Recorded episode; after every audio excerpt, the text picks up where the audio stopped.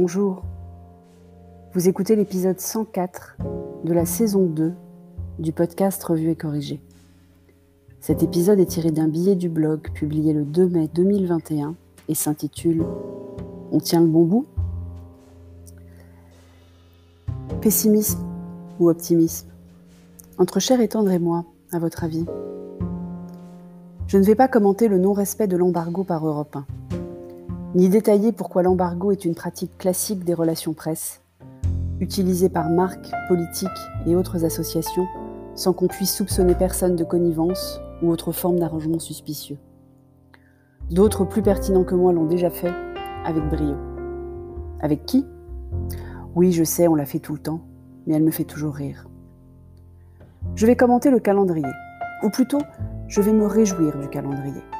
Surtout du fait qu'il existe, le calendrier. On peut planifier sorties, terrasses, visites au musée et autres bamboches.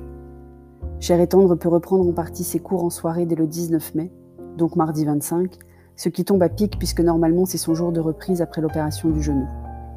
On va vite réserver notre resto préféré en terrasse le week-end de la Pentecôte.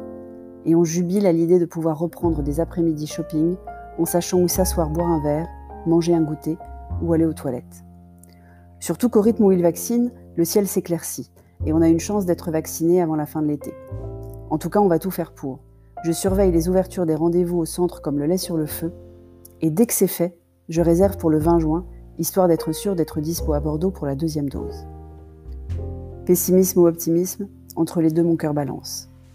Bien sûr, on a toujours plein de questions sans réponse au sujet des différents variants, dont l'Indien.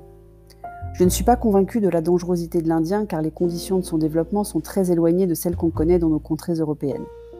Mais ça ne veut pas dire qu'il ne l'est pas non plus, juste qu'on ne sait pas. Cher et est convaincu de la quatrième vague en septembre. Je n'en suis pas si sûre. Après tout, on vaccine enfin à tour de bras, et cela va mécaniquement baisser mortalité d'abord, cas grave ensuite, contamination enfin. Donc je penche plus pour une quatrième vague en novembre ou décembre, au moment où les premiers vaccinés qui auraient survécu, parce qu'ils étaient très très vieux quand même, ne seront plus protégés. Et ça sera reparti pour un tour. Vous avez remarqué qu'on entend parler de ce rappel, annuel d'après les informations les plus fiables, mais non confirmées, mais on n'entend pas parler de la logistique pour l'administrer. Pfizer recommanderait même une troisième dose avant le rappel annuel, sans que j'ai pu pour l'instant confirmer la rumeur, ni celle l'accompagnant généralement d'un prix indécent associé. Ce qui me paraît tout de même étrange, car ils n'ont pas de monopole, et la loi du marché devrait donc s'appliquer. Mais même sans troisième dose, le rappel annuel paraît couru d'avance, avec des adaptations pour les variants divers qui ne manqueront pas de se déclarer d'ici là. Et même si on arrive à commander plus facilement, si les usines sont mieux équipées pour fabriquer plus vite, la logistique d'administration d'un vaccin qui ne se conserve qu'en supercongélateur reste aussi complexe. Mais qui sont cons? 4. Le retour. Cette fois au sujet du pass sanitaire. Non seulement ils sont assez cons pour ne pas vouloir se faire vacciner, mais en plus ils sont tellement stupides, ils ferment tellement vite leurs neurones à n'écouter rien ni personne de peur qu'on ne leur démontre leur stupidité abyssale qu'ils n'ont rien compris au pass sanitaire envisagé. Alors je clarifie pour les débilos qui polluent ma TL Twitter. Les restaurants, bars et autres, j'ouvre les guillemets, lieux de vie quotidienne, fermez les guillemets, ne seront pas concernés en France. Ensuite, le pass sanitaire peut être obtenu de plusieurs façons.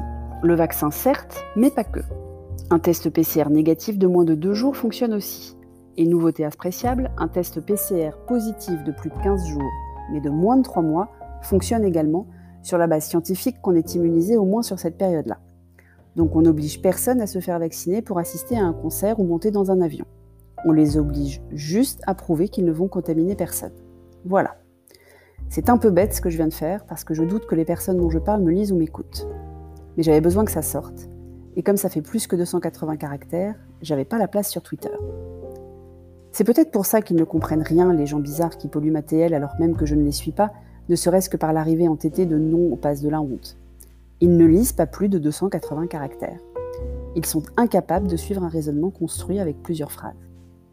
Ça se tient, non? Merci de m'avoir écouté. Si vous appréciez ce podcast, vous pouvez me remercier en passant sur Buy Me a Coffee, m'offrir un café. On ira en boire un ensemble dès que les terrasses rouvrent et c'est très bientôt. Si vous aimez ce podcast, mettez-moi un commentaire sur Apple. C'est très important en plus des 5 étoiles. Et sur toutes les plateformes de balado-diffusion, abonnez-vous et partagez. À bientôt